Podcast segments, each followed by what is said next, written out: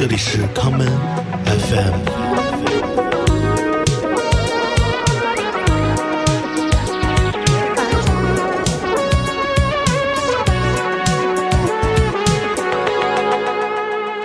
话说回来啊，如果开始放首歌，你想放什么歌？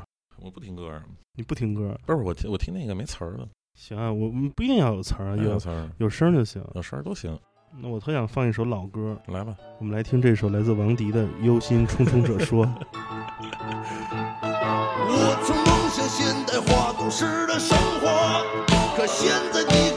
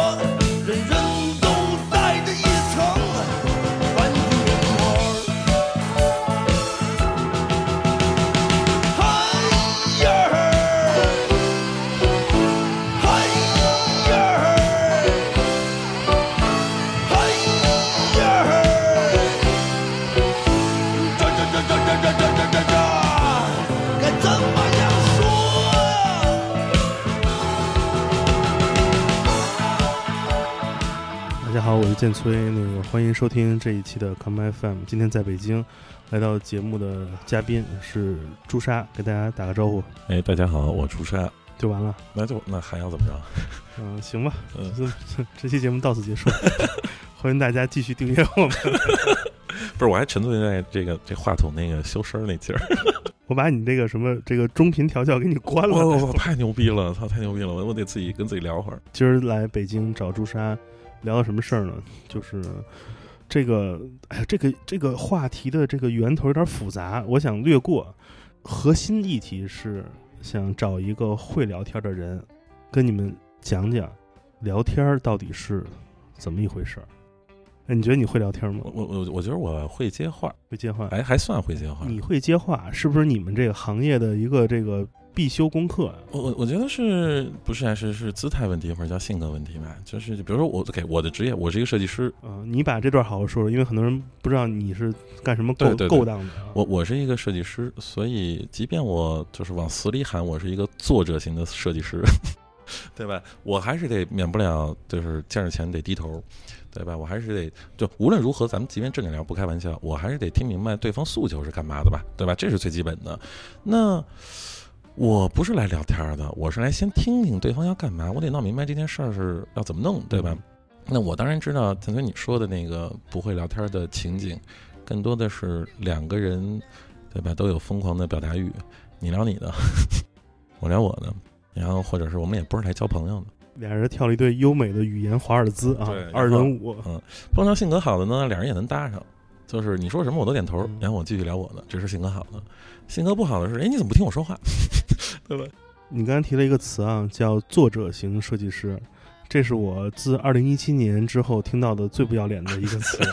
这个词可以类比于观念相声表演艺术家，对对，我我也是惊呆了。不是因为前两年跟智智说的是口头设计师，啊，是现在特流行，现在流行那个微信微信良活，就是疫情期间很多那相声演员见不着面嘛，俩人拉一微信，这边语音说您今儿吃的啥，那边回了一个嗨我啊，就是 你们就是 就是这种人吧就？这种，那那怎么办呢？就是面对严峻的商业环境，那你肯定得不到，你只能自己找点辙。所以你刚才说一个重点，就是对于一个设计师而言，呃，了解这个工作的内容，其实聊天这件事儿是你来精确的获取信息的一个重要的沟通手段，但是没那么像让人填一个表格那么冰冷，而是通过一种日常社交，辅助你能更快的知道你要干点啥。我我我相信，可能在更职业的环境里，就比如说我们在电视上看到那种穿西装的嗯那种对谈，他们可能更有效啊。嗯，就衣冠禽兽们。对，嗯但我是没学会。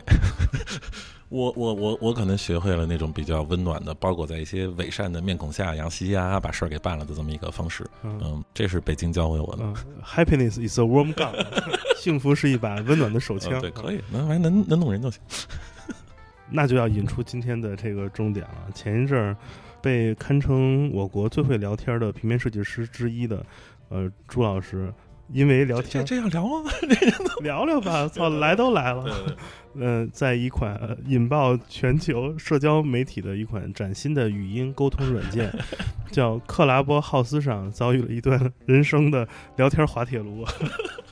对，嗯、这个这是我这是我今年遇到最有趣的一件事儿。咱们本着那个客观、公正、公平，还原事实真相，不冤枉一个好人，也不错怪一个，是吧？你们错怪一个笨蛋，错怪一个臭流氓的这基础的上，给大家讲讲怎么回事儿啊？因为啊、其实我是错过了当时那个事情的经过。对你那会儿在干嘛？咱们那会儿天天在那什么。我那会儿在补觉，他妈 还问我干嘛？哦，这 Clubhouse 刚有的时候，我们所有人都跟那个就跟打了鸡血一样，二十四小时挂着。真的所所以我的问题就是在极度你知道吧，就极度困的时候，嗯，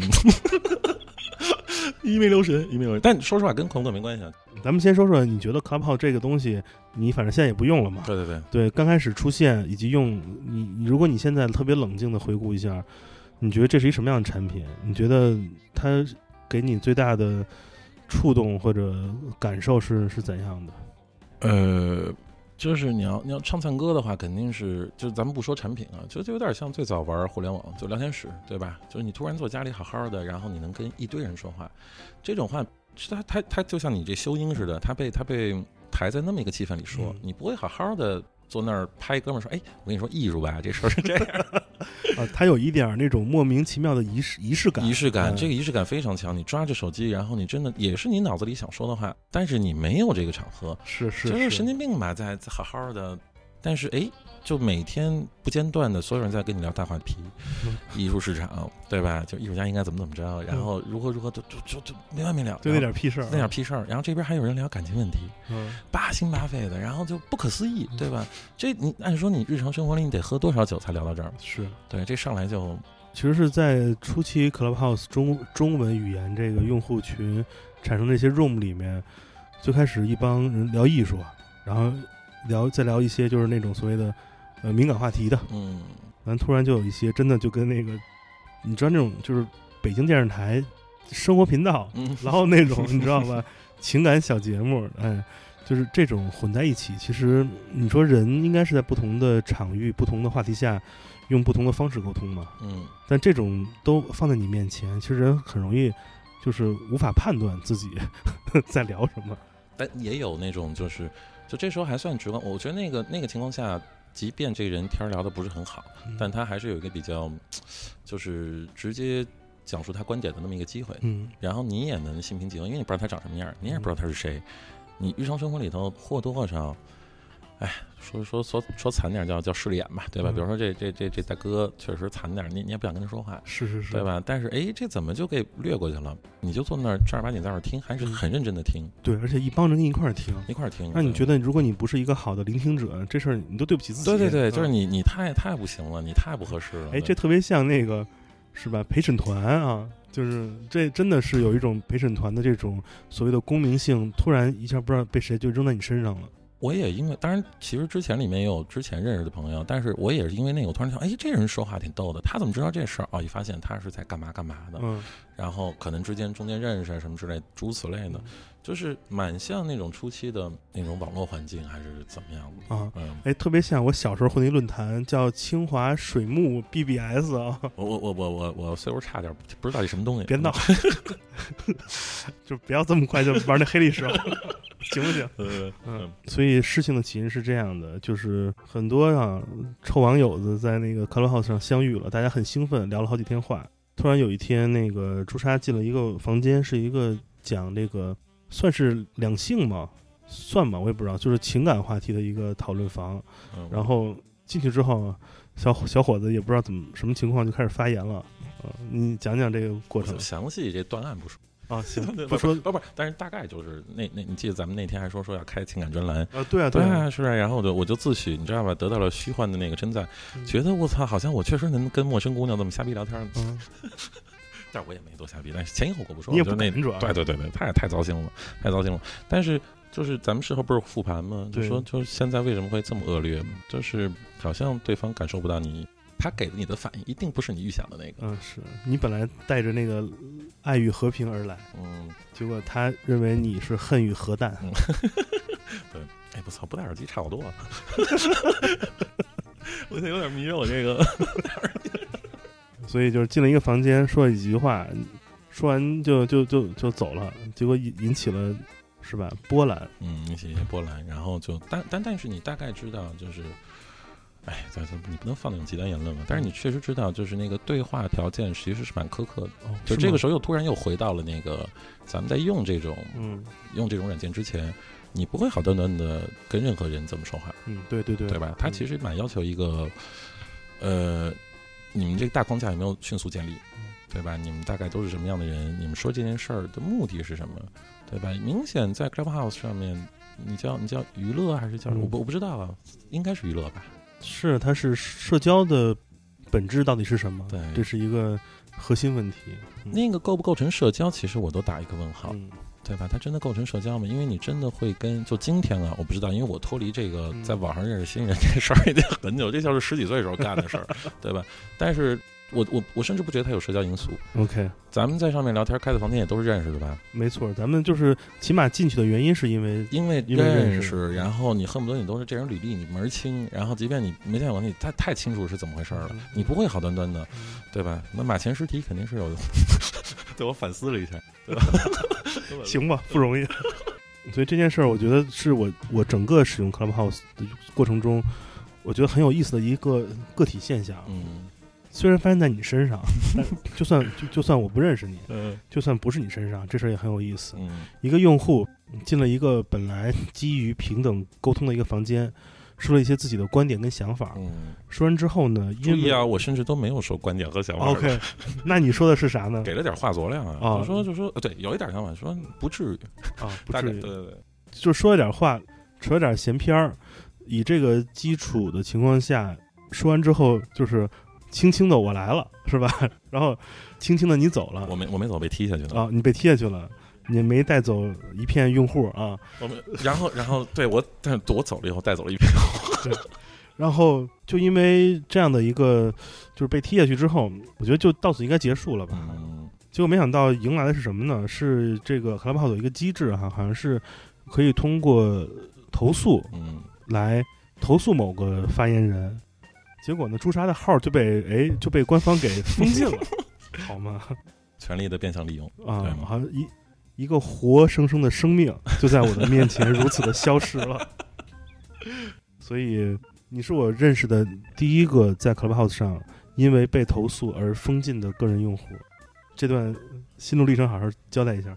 就是你可能近距离发现，你原先觉得跟这个世界还是那样的一个关系嘛，嗯就是其实就是他让你再一次认清楚，就是你跟某一群人是不站在一起的，嗯，对吧？然后。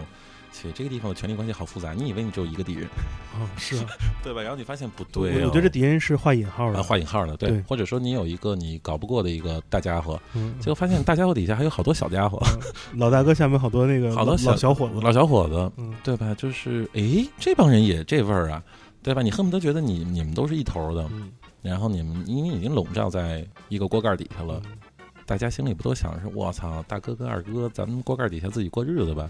结果不是，我身边在去年认识几个人的微信曾经被那个所谓的封号过，嗯，有支持什么的？对对，他们这些是吧？这个不是因为被个体举报，是因为没有遵循某个什么这个用户的这个。该也是有举报的，就是举报这个机制，我觉得还是还是蛮吓人的。对，就是想让你聊到这件事儿。嗯，他举报这个机制蛮停留在，嗯就是武则天 吧，行吧。对吧？就是就是就是引引引引引发这种社会里，就是所有人的那种坏，然后然后让你们互相怎么，就怎么还会？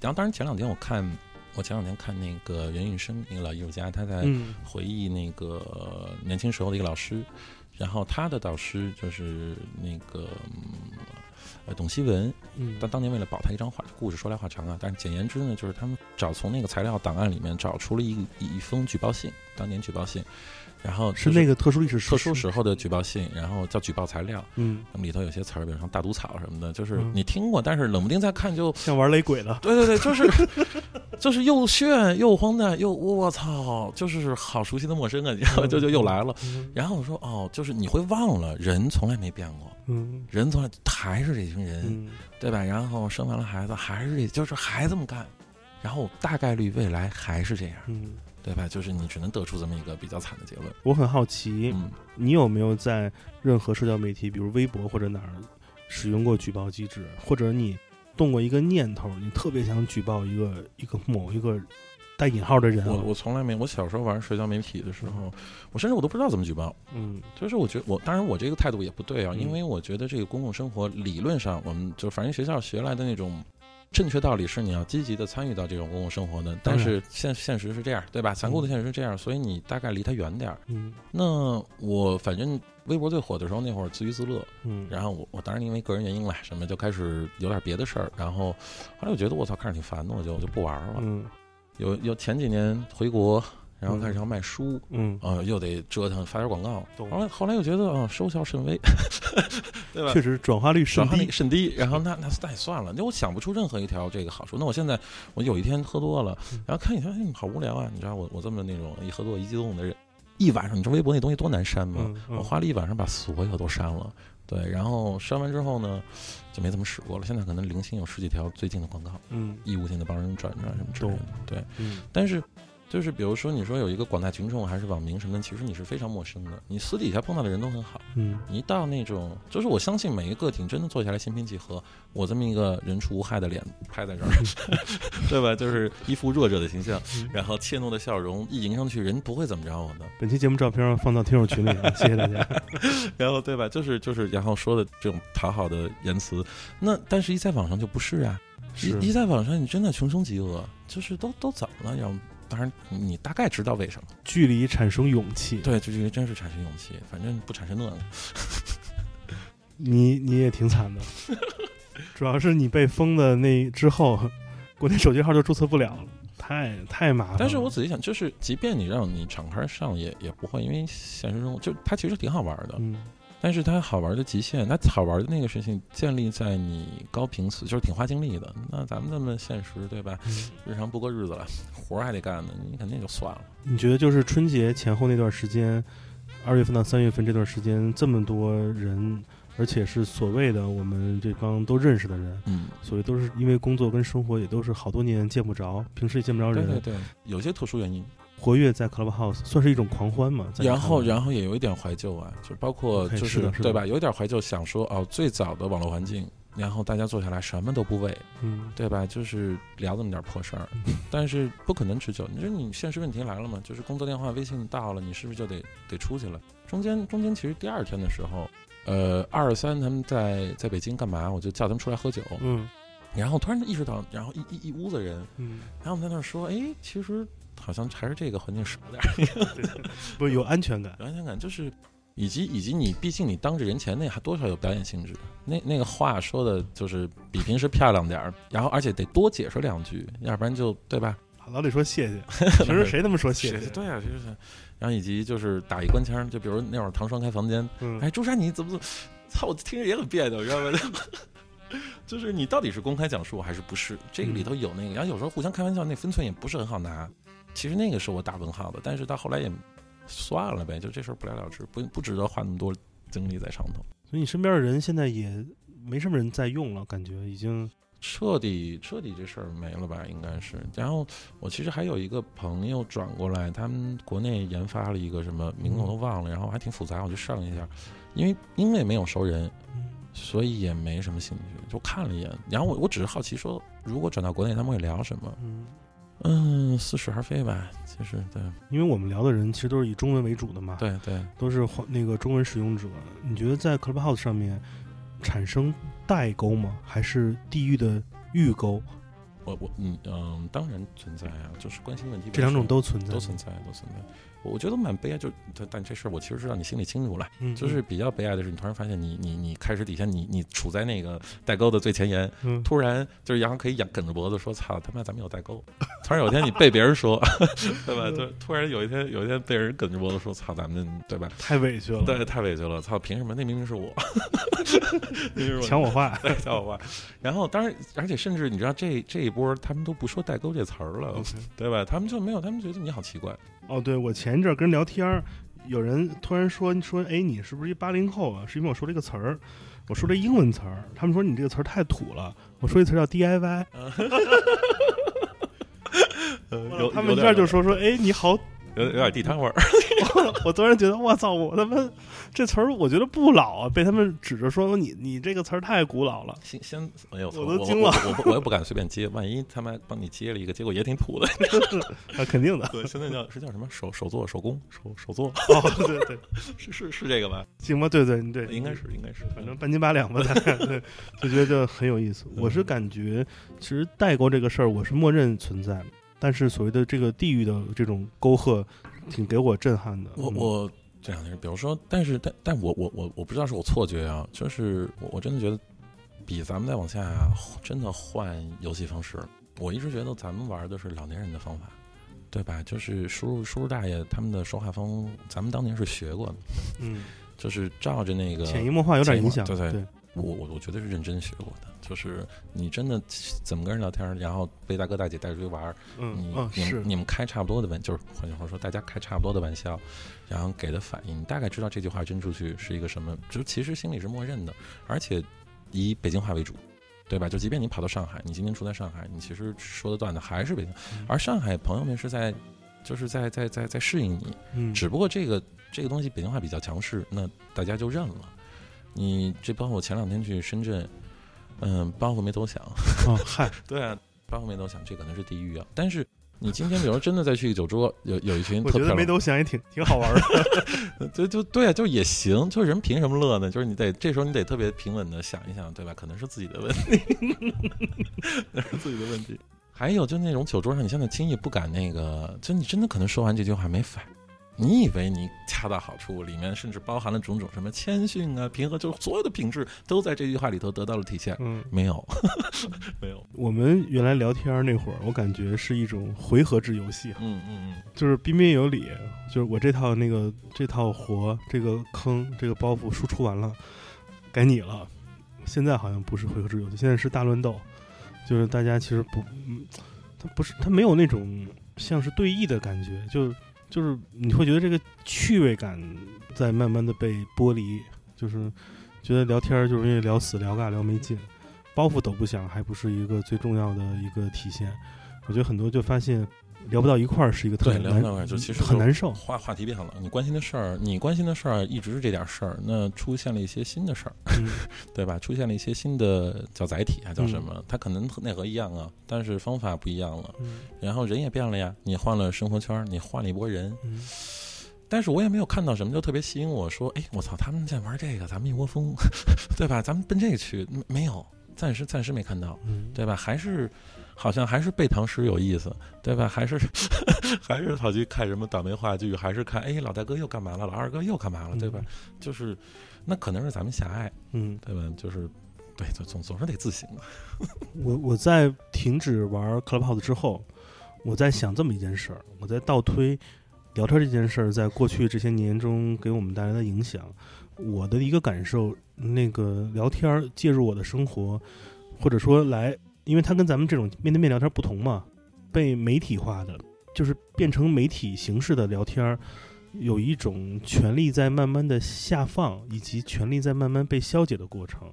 最开始最能引起我觉得聊天这事儿特别酷，或者说它吸引我，让我开始琢磨，我平时聊天也得也得有点包袱，也得说话让人爱听，是因为小时候看呃凤凰卫视看《锵锵三人行》，嗯我那时候觉得其实聊天这件事儿，它是一个怎么说很土啊，就聊天是一件艺术，是是那个时候带来的。然后由那个之后，你也知道了，都认识了一帮狐朋狗友，就是那所谓的那些好比较好的老大哥老大姐们，发现其实跟他们参与他们的那些饭局或者聚会，那是一个实践的场。到了后来，开始无论是看播客，或者是看其他的这种视频内容，你都会发现，其实聊天儿，哎，它确实很有意思。但是 Clubhouse 出现之后，我感觉，嗯，随着这种媒体形式以及这个媒体的生产工具的下放，会让你发现，呃，聊天的魅力以及聊天的艺术感，在逐渐的被聊天话题所带走了。因为这些过往无论是节目，或者怎样的一种东西，或者所谓的那种好玩的那种，小时候咱们老去那种论论坛，你记得小时候那会儿最开始论坛哪儿做的最多吗？三里屯机电院儿那个那个那林天木那个呃，藏那个藏藏呃什么库？藏就藏库，藏库藏库。那会儿老办那种、那种小小的那种活动，其实就是这种。但是现在你会发现，Clubhouse 或其他类似的东西，不是因为话题跟内容魅力吸引你，而是每天那些房间的名字。今天聊聊虚拟代币，明天聊聊 N NFT，后天聊一些你完全不知道的一个新的领域。我觉得是我们的求知欲望和我们对某个事件的关注让我们进去，而聊天本身这这个行为本身，在慢慢的丧失它原有的那种吸引你的地方，就是是就说明是这种感受你你是一个怀旧的人嘛？就是你想，因为就是人化了，就是人化了，人化方式方式其实没变，就是而且这个权力开放，你看，就比如说二十世纪初，那些作家会认为，就这现在听着非常不准确，是一种泛精英主义，会认为识字儿的人多了，书商开始印这种类型小说，嗯，对吧？然后然后觉得我操，完蛋了，完蛋了，这个书怎么能变成这样呢？嗯有了电视机以后，觉得我操，电影变了，哇，这完蛋了，完蛋了，这怎么办？对那到今天，你确实你要按照那种平权的思路，当然都有说话的权利什么的。然后你听到的很多嘈杂的声音，导致你想听不到你想要的那个。你认为这个形式变了，倒也未必。然后，但是最后会变成什么样，不知道。就是，但是无论如何，肯定也不应该回到那个只有那一个声音，或者是两三个，或者是若干个，对吧？越多越好呗。然后你就能找找，而且这种状态不会长。就是又又回来了，对吧？又回来，你还是会去选择你的朋友啊，大概会去选择听谁说话，听怎么样。我我原先特别瞧不起那个音频节目，就是那个叫知识付费，但其实现在不叫知识付费了，就是就是音频节目嘛。对就是比如我跑步的时候，我要听一个音频内容，音频内容，嗯呃，现在开始做的多，因为那个时候比较少，方式比较单一。你无论是比如说那一两个频道，得到还是怎么样，嗯他们的写法都一样。我听苗伟和那个谁他们说过，小白他们。说，就是比如说你这句话转折到哪儿？这句话为什么呢？就是打一问号，然后接上，对吧？他有所以他的春秋，对他得按照这个这个方法来。那现在可能这个这个这种限制慢慢开放，因为做的人多了，嗯总有试点别的方法的吧？那么也不再是这么热门的买卖了，这红利期又过了。嗯那现在就什么都能听到。我前阵听那个，就是看理想那个刘瑜比较政治学，那是我一个跑步听下来的。嗯苗伟之前在三联做那个，就跟他在得到做的很不一样。嗯然后我觉得刘晴那个也很好啊，就是简简单单，你跑步稍微能带点儿，就想点别的，别别把自己困在那个繁重的体力活儿里头。所以我我现在很依赖这玩意儿，就我的健康完全依赖这个音频节目。那苗师傅节目听多了，他那张老脸总会浮现在你面前。哦，对对对，但也有也有特感。我记得我那会儿疫情的时候，我早上六点就真是没什么事儿嘛，也不喝酒，就是就会醒了，然后去跑步。然后他 念杜拉斯，我三里屯一边跑，迎着阳光，然后念叨什么一个少女，就感觉我操他妈眼泪婆娑，你知道吗？觉得我操我多少年没这么牛逼了，就觉得自己完全就是融化在那个描述那个那个诗里头。然后明明他他说那和尚那小船，然后一个嗯少女弄自己头发。然后我说这操这么这么俗气的这么一个一个娱乐形式被我搞成这样，然后但是心里也有几分高兴，你知道吗？是就是因为这种形式，它是很容易跟人的一些，它能很轻易的调动你的主观想象力，是啊，非非常让你进入到他的那个情情景之中。你刚才说的这种所谓的以平权角度来看，每个人我觉得都应该是一个很合理的意见表达者跟发言者。嗯但是在二点零时代，嗯，不是那种电视媒体，就是人家呃窦文涛聊什么你听什么的年代，是二点零是大家都可以发的地方，有一些机制陷阱，比如说我们能看到一个聊天主题下被高点赞嗯。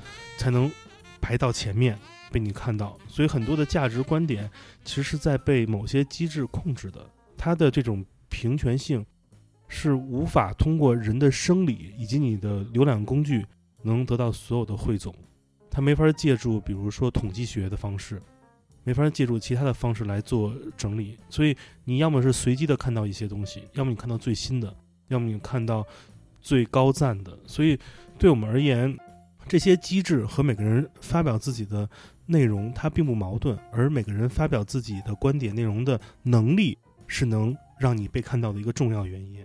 这也是很多人会，比如说 Clubhouse 里面很多人的房间，他聊什么都有人听，是因为这个人本身就有很大的魅力。没错，他的观点也许我觉得操 太腐朽了，嗯或者我觉得这嗯太傻逼了，但是你还会愿意听，因为毕竟声音是一个有魔力的，是不是？我给你修音修的很像。但当然，就你知道，所有的这是一个泛泛泛的平权了，就是你当然知道开放给所有人说话是不可能的，实际是做不到的，但大大方向得是那样去。然后，所谓对现代的悲观者，当然认为这个这个技术导致另一层的那个就是寡头，对吧？然后且主流性，那你自己个人其实可以有一个文化倾向的，你要不要跟所有人站在一起？你大概知道跟所有人站在一起，一定是那个平均线之下的嘛。对吧？那那那这个时候自己自己，你作为个体，你再去做选择就是。但是我不认为这个长久，你知道吗？这个就是算命了，完全是算命。过段时间还是会，就像你今天，比如有人来跑你听你建崔的台，还是跑去听谁的台？然后这个时候，比如说人家来听我的声音说话，是因为你做了一个选择，对吧？这这这是另一种，我是你的摆渡人，对对对，这是你另另一种另一种修正主义，你知道吗？就是这你要在那个意义上也要不得。喝喝口水，听会儿歌，我们听首歌曲回来接着聊，放一首六九乐队的歌曲啊，《青春》。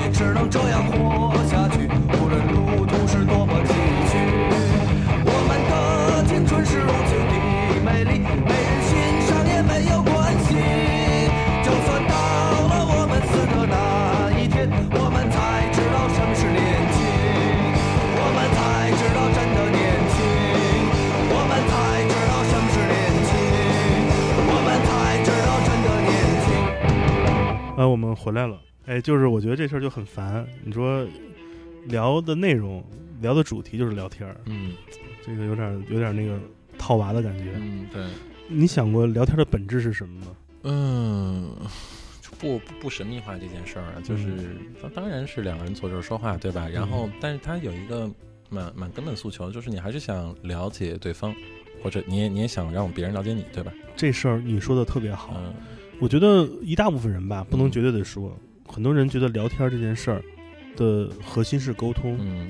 但我发现聊天如果在网上聊，很容易变成仅仅是对自我的主观表达偏重了。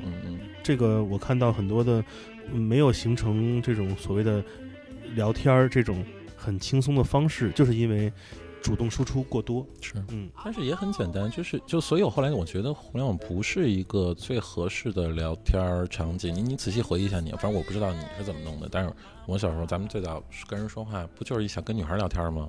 对吧？你你起码是对，因为对方长得好看，所以你想知道他怎么回事儿，臭贫嘛。对臭贫，然后你还喂点话给他，嗯然后你再喂两句话里头再找几句表述自己的嗯，对吧？这么一来一回，互联网怎么给你什么呀？对吧？就你只能是跑上去，因为给你的范式，你知道咱们一个崇拜英雄的国家，对吧？崇拜崇拜崇拜偶像的一个国家，就不是说现在啊，一直就是，然后一群人听一个，人群中总有一个人，是，当然这几个老英雄现在不太在了。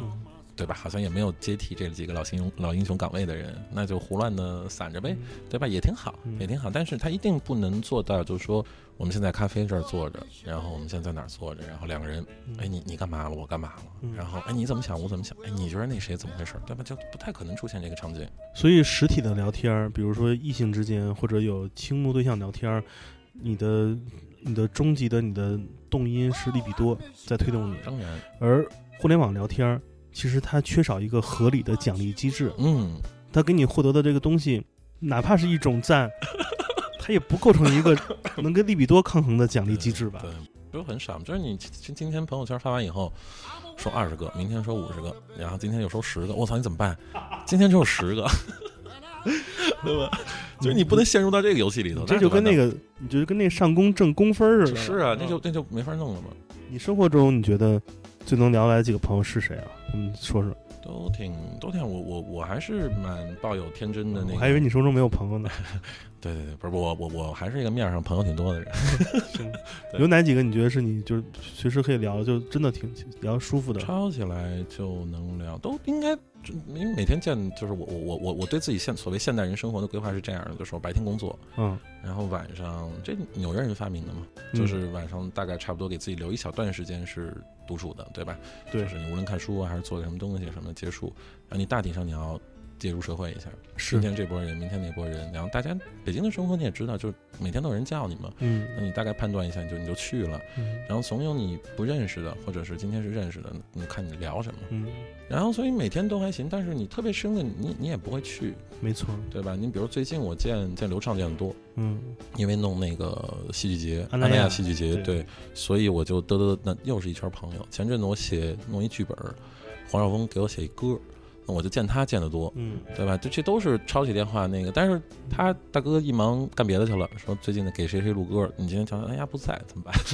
对吧？就是而且对我操，我这么矫情的人，我不能把希望寄托在这些人身上，我要天天指着跟他们聊天才能过日子，我操，完蛋了，我我就像被遗弃的小姑娘一样，天天在这等着，不可能啊，对吧？所以你尽可能把精力分散在，对吧？就是建立多点的朋友，嗯，然后把你的那个关注度平均的分散在这些人身上。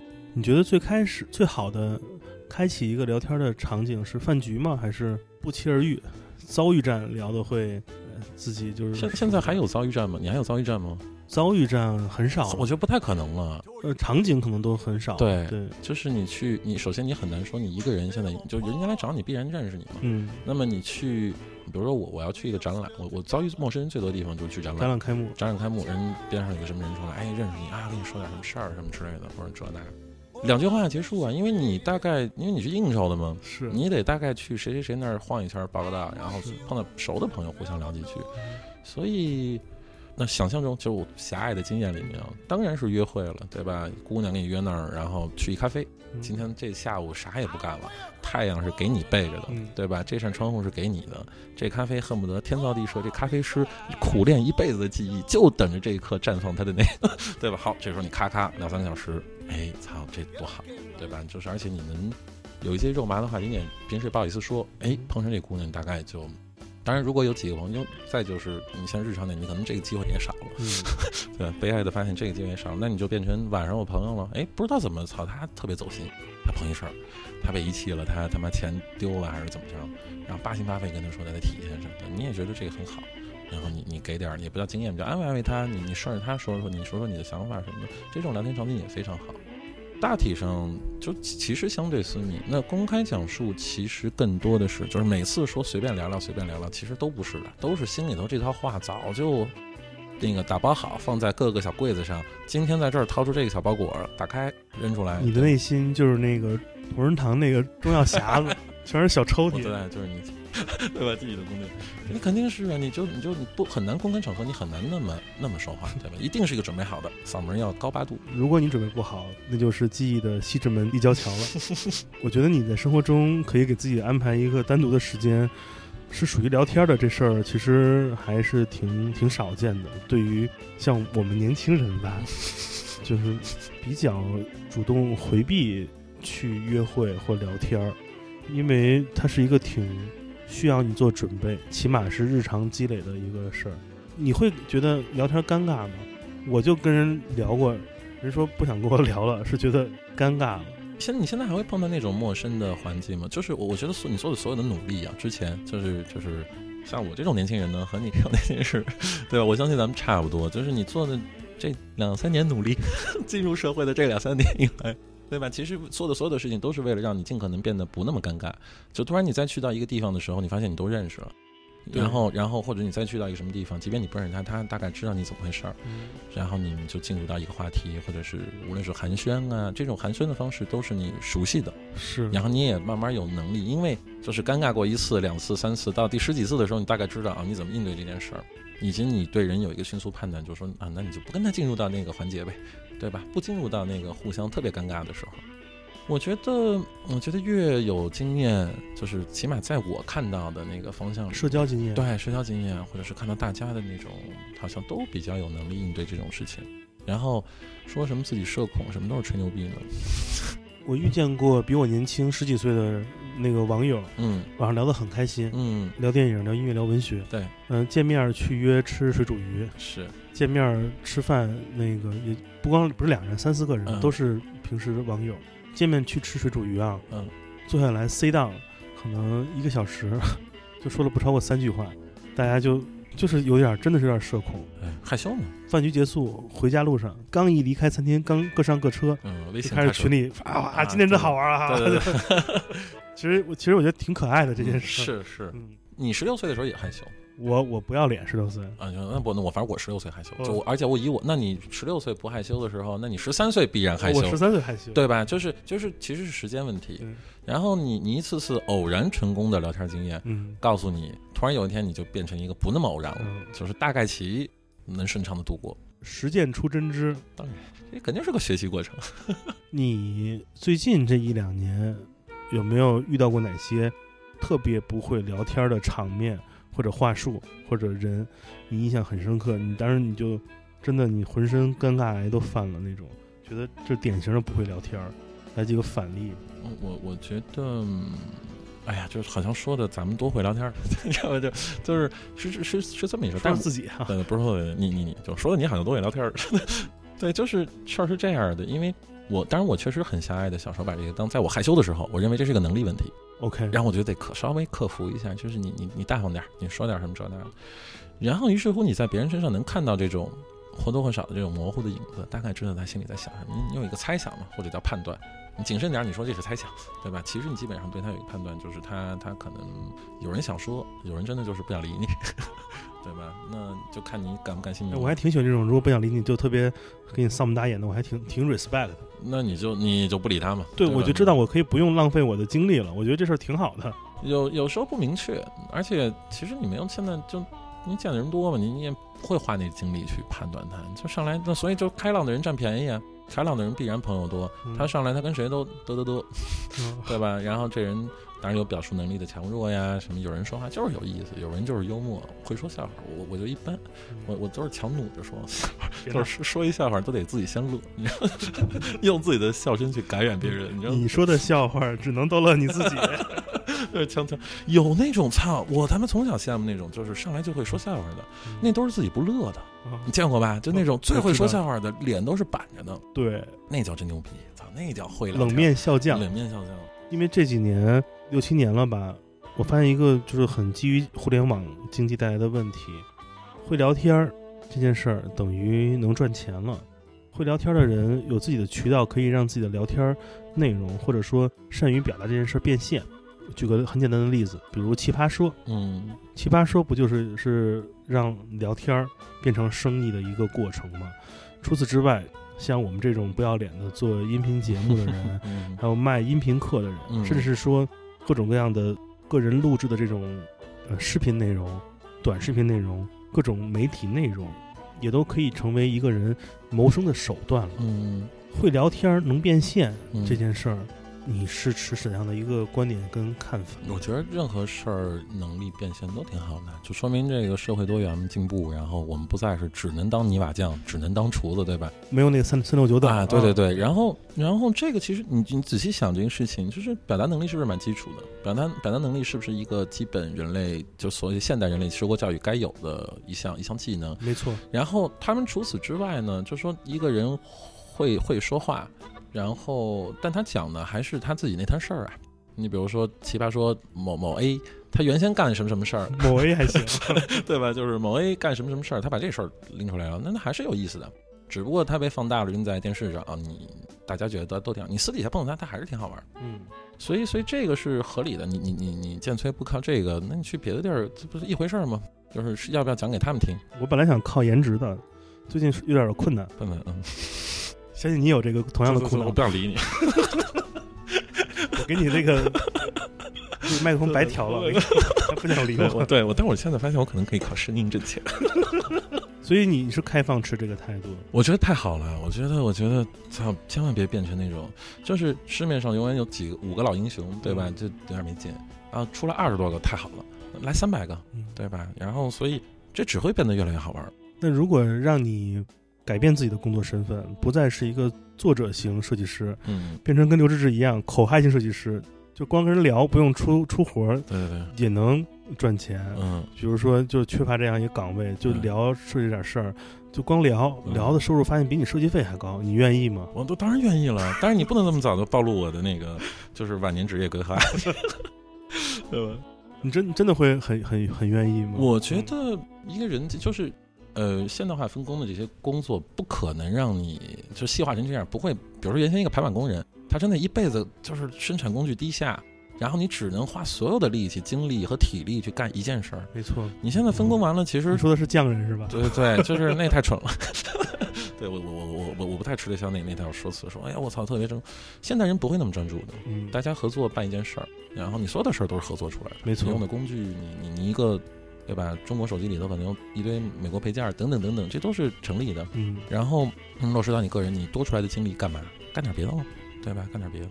是是这样的一个问题，就是谁能掌握更，也不是掌握吧？谁能利用或者找到更好的一个沟通的渠道或者媒介方式，才能让你的表达有效？可能聊天是一个表象。嗯。可能核心还是人们想多听到一些不同的想法、声音、观点等等，所以如何利用媒体，如何利用社交网络，如何利用方式，如何找到那个大喇叭，其实还是还是挺关键的。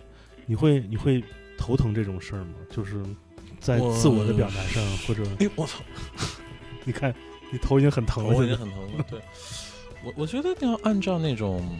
就是你不可避免的会琢磨呀，就是你你看见这个社会，你会做一个判断嘛？你觉得，哎，他们怎么这样，对吧？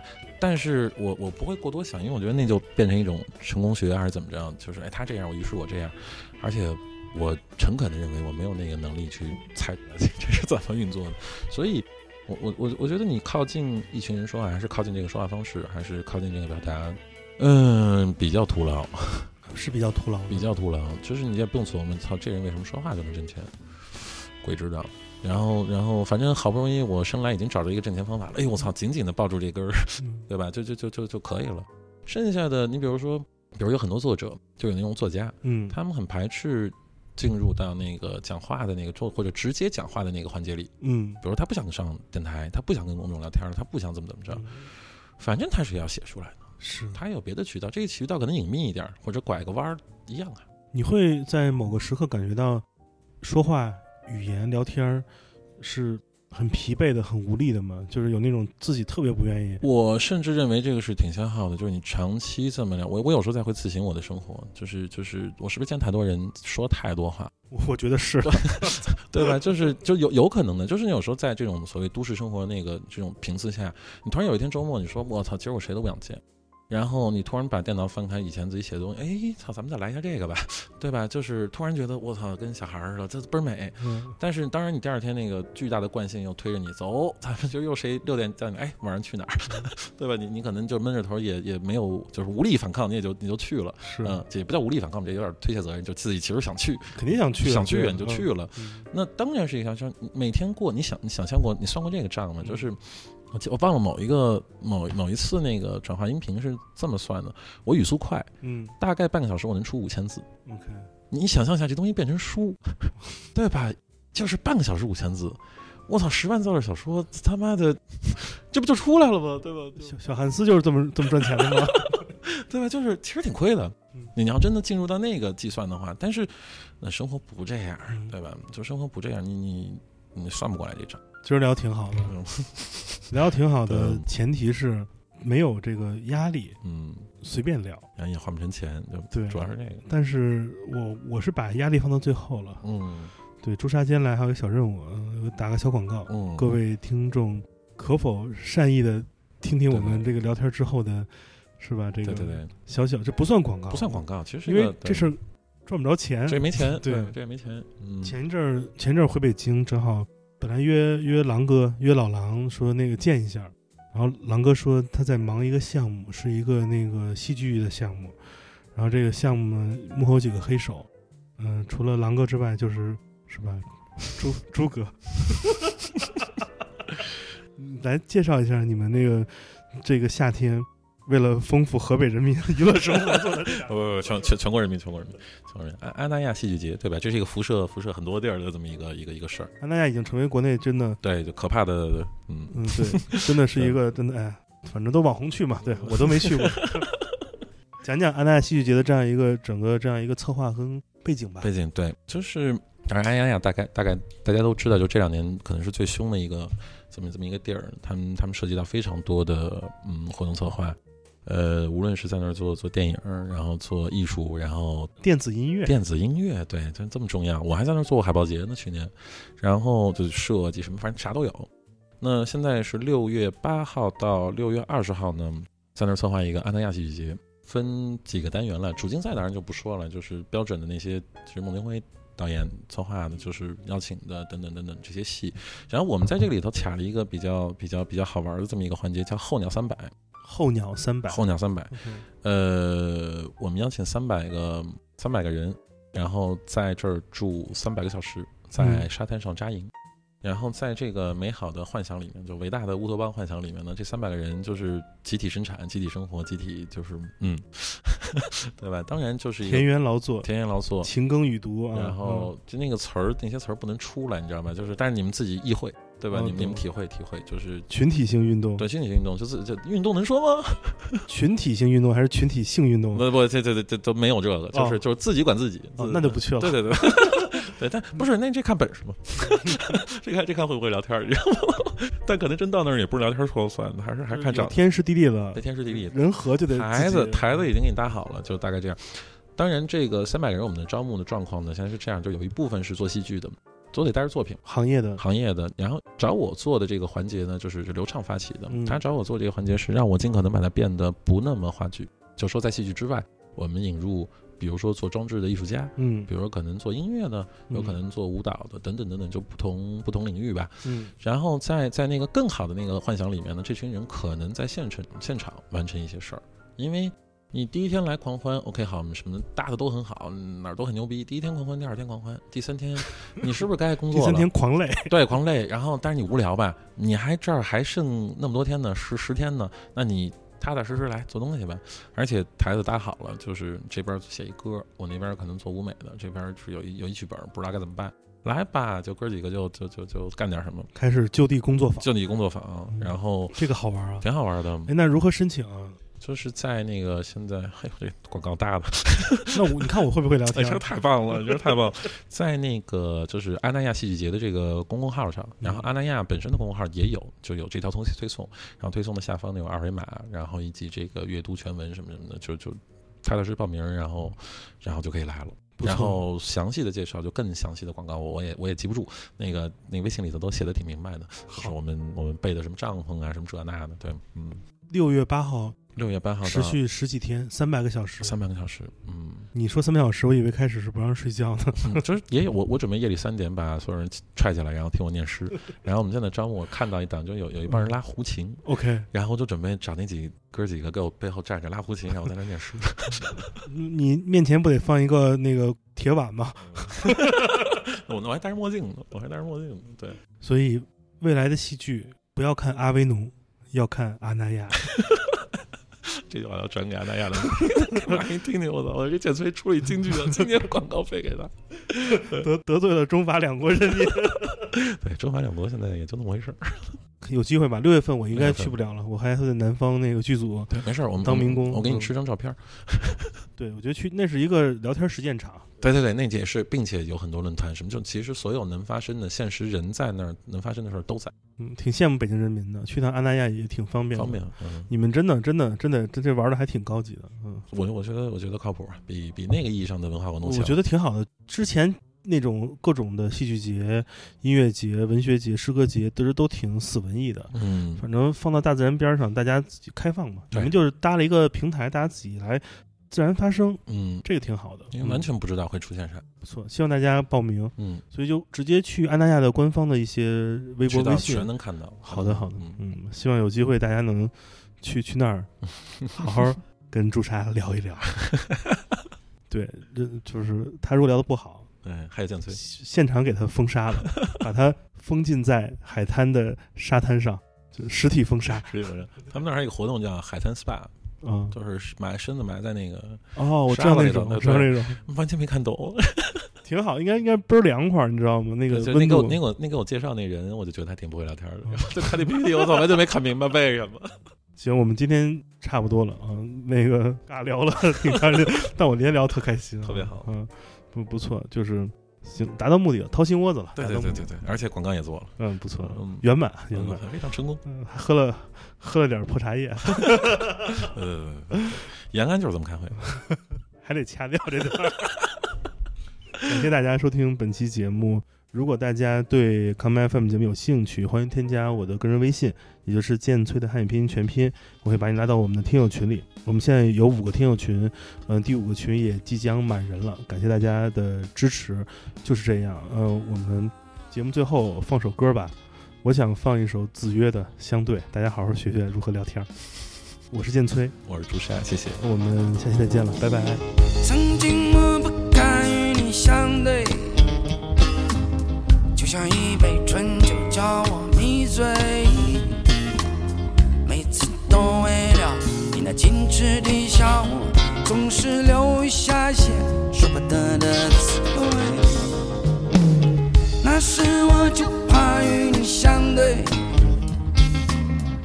上你的漂亮是叫我惭愧，每次都想跟上跟上你的脚步，可是追呀追的追得如此的疲惫。